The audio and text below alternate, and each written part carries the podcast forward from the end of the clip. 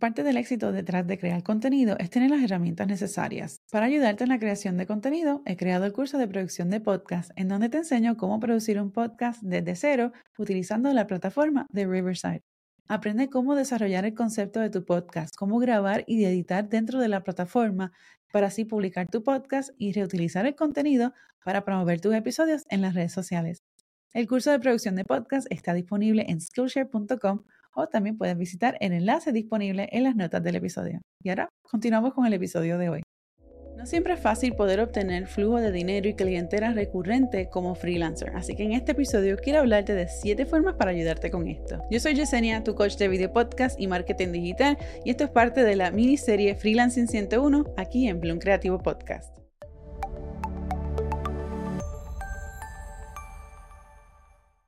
Freelancer es una persona que trabaja por cuenta propia, de manera independiente, generalmente por proyecto y con una variedad de clientes, a diferencia de un empleado que trabaja específicamente para una empresa. Un freelancer también es responsable de buscar su propio trabajo, sus propios proyectos, establecer sus propios servicios y tarifas y administrar su tiempo, así como cualquier responsabilidad relacionada a impuestos. Entonces, en esta miniserie Freelancing 101 hablamos sobre varios temas para ayudarte a ser exitoso en tu carrera de freelancer.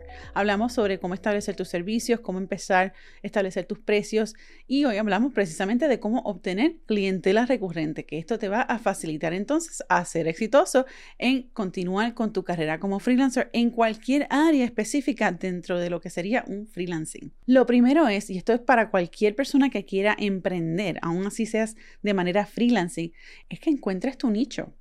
Es importante encontrar tu nicho y especializarte en eso.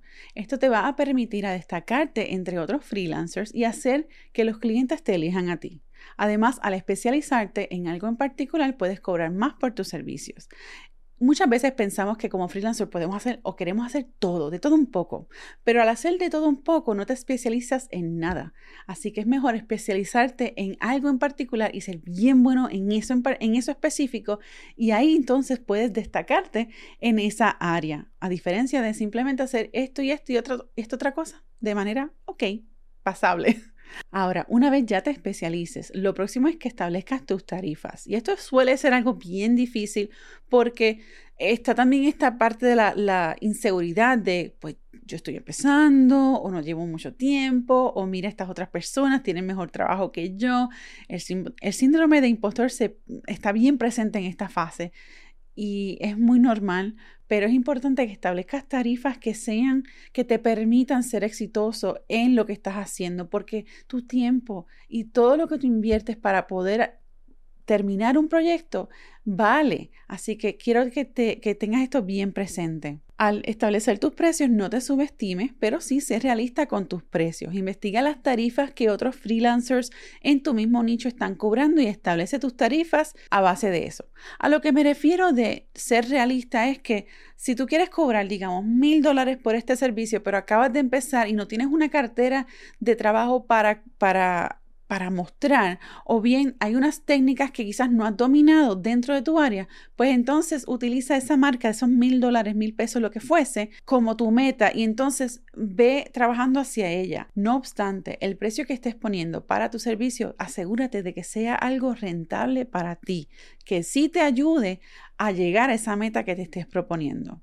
En el caso mío, cuando yo empecé como fotógrafa, yo empecé a mis precios un poquito bajitos, miraba lo que la competencia hacía, agarraba algún cliente aquí y allá y rápido subía mis costos y hacía lo mismo hasta que yo me sentía segura de que, ok, el costo que estoy, el, precio que tengo para este paquete de servicios está dentro del mercado, pero también es rentable para mí, para mis necesidades, porque hay que pagar renta, hay que pagar, hay que vivir, ¿no? Hay que comprar comida, pagar el carro, lo que fuese. O sea, que ten eso bien, bien presente al momento de establecer tus precios.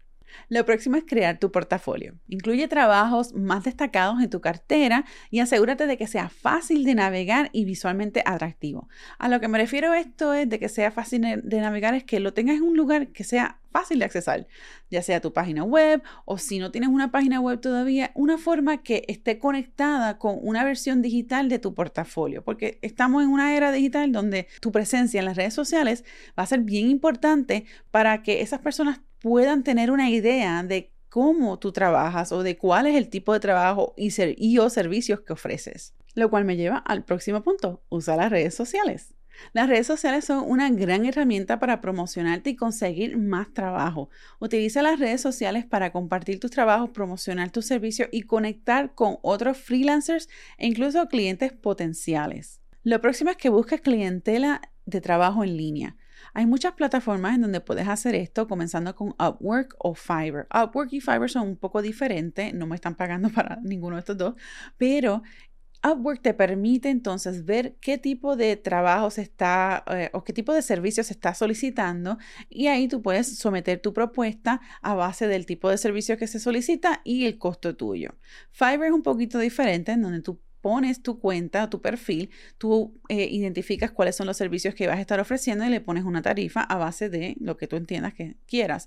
Es importante saber que eh, no estoy segura de Upwork, me imagino que sí, pero eh, Fiverr sí te cobra un, un, porcentaje de lo que estés cobrando por tus servicios, por lo que es importante tomar eso en consideración, ya que esto también es un gasto operacional y algo que debes considerar al momento de establecer esos precios esos costos de servicios. Los pasos anteriores son esenciales y básicos para ayudarte a conseguir clientela. Ahora, entonces, ¿cómo entonces consigues clientela recurrente? La forma, una forma excelente para hacer esto es obteniendo clientes recurrentes o clientes en retainer.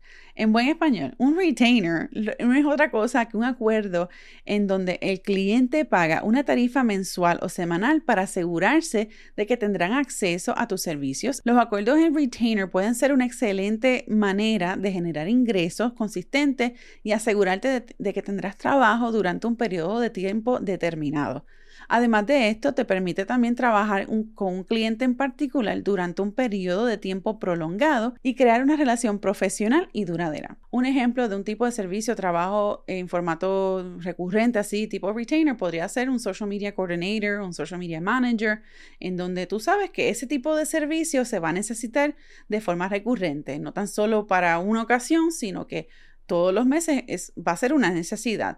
Entonces, tú puedes ofrecer un paquete como eh, para manejo de social media, ya sea no tan solo de un mes, sino pues digamos tres meses, seis meses, porque a la, a la hora de la verdad, para tener una constancia más efectiva de, de cómo se está llevando a cabo una, cuál es el éxito de una campaña, digamos, un mes podría ser muy poco tiempo, pero no tan solo eso, sino que un mes no te da la oportunidad de conocer aún más ese cliente, su marca y, el cliente de tu cliente. Y entonces, al tener este tipo de servicio por un tiempo más prolongado, pues te permite crear esas relaciones mucho más fuertes y más estrechas entre tu clientela. Hay muchas otras formas en que puedes ofrecer servicios en formato retainer. Eh, digamos, un asistente virtual es algo que lo puedes hacer, lo puedes ofrecer, eh, bookkeeping, contabilidad, son cosas que son servicios se pueden, que se pueden ofrecer de, de manera recurrente porque son esenciales también para el, la operación de un negocio. Lo próximo es que crees una experiencia para el cliente. Además de ofrecer tus servicios de calidad, es importante crear una experiencia positiva para el cliente, eh, una experiencia excepcional desde el comienzo hasta el final de tu relación con ese cliente. Esto incluye el proceso de incorporación o en, en español, onboarding, y el proceso de desvinculación o en buen español, offboarding. Durante este proceso de incorporación, asegúrate de proporcionar toda la información necesaria para el cliente y responder a cualquier tipo de pregunta que puedan tener. Esto incluye detalles sobre el proyecto, tus tarifas, la política de comunicación y tu política de servicio y así cualquier otra información relevante.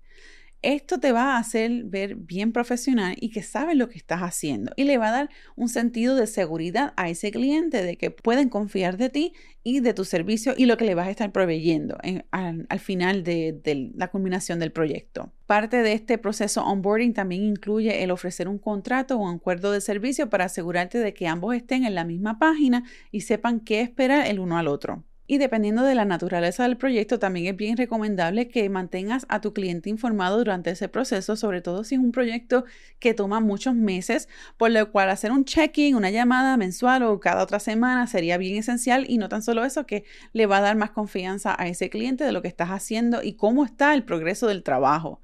Finalmente, cuando ya hayas terminado ese proyecto, entonces es importante cerrar de manera adecuada esa relación con el cliente. En este momento puedes también pedirles esa retroalimentación de su experiencia porque también te va a ayudar a ver qué áreas puedes mejorar para entonces el próximo cliente o si así desean entre ambos continuar esa relación comercial para continuar con X o Y proyecto. Una forma de manejar proyectos y tu clientela de forma consistente es utilizando una plataforma de CRM un Customer Relationship Management. Para eso yo utilizo Honeybook, que es una plataforma todo en uno en donde puedes crear una base de datos de tus clientes, enviar propuestas, facturas y contratos, emails e incluso puedes crear un calendario para compartir y agendar tus reuniones, aceptar pagos en línea y automatizar flujos de trabajo. Visita honeybook.com para que pruebes la plataforma y utiliza el código Focus Bloom al suscribirte y recibe 35% de descuento por un año. En fin, crear una experiencia excepcional para el cliente no solo ayuda a generar ingresos consistentes a largo plazo, sino que también puede ayudar a construir relaciones sólidas y duraderas con tus clientes. Recuerda siempre poner metas y estar pendiente del balance entre tu trabajo y tu vida personal para no llegar al punto de así sentirte quemado y no disfrutar de lo que estés haciendo. Porque una de las maravillas de, ser independiente, de ser un freelancer, de ser tu dueño de negocio, es que tienes esa libertad de establecer cuál es tu, la carga de trabajo, tus horas de trabajo, pero todo esto tiene un balance para que así pues, sea un proceso y una experiencia positiva para todos los que estén involucrados. Espero que este episodio te haya dado ideas para cómo crear servicios que tengan la oportunidad de ser de forma recurrente con algún cliente, algún producto en particular que tú ofrezcas. Y recuerda sintonizar la miniserie Freelancing 101 aquí en Bloom Creativo Podcast para más consejos para ayudarte en el éxito como freelancer. Nos vemos en el próximo episodio. Chao. Visita Bloom Creativo Podcast para las notas de este episodio y recuerda seguirnos en Apple Podcasts, Spotify o en nuestro canal de YouTube Bloom Creativo Podcast para más contenido como este.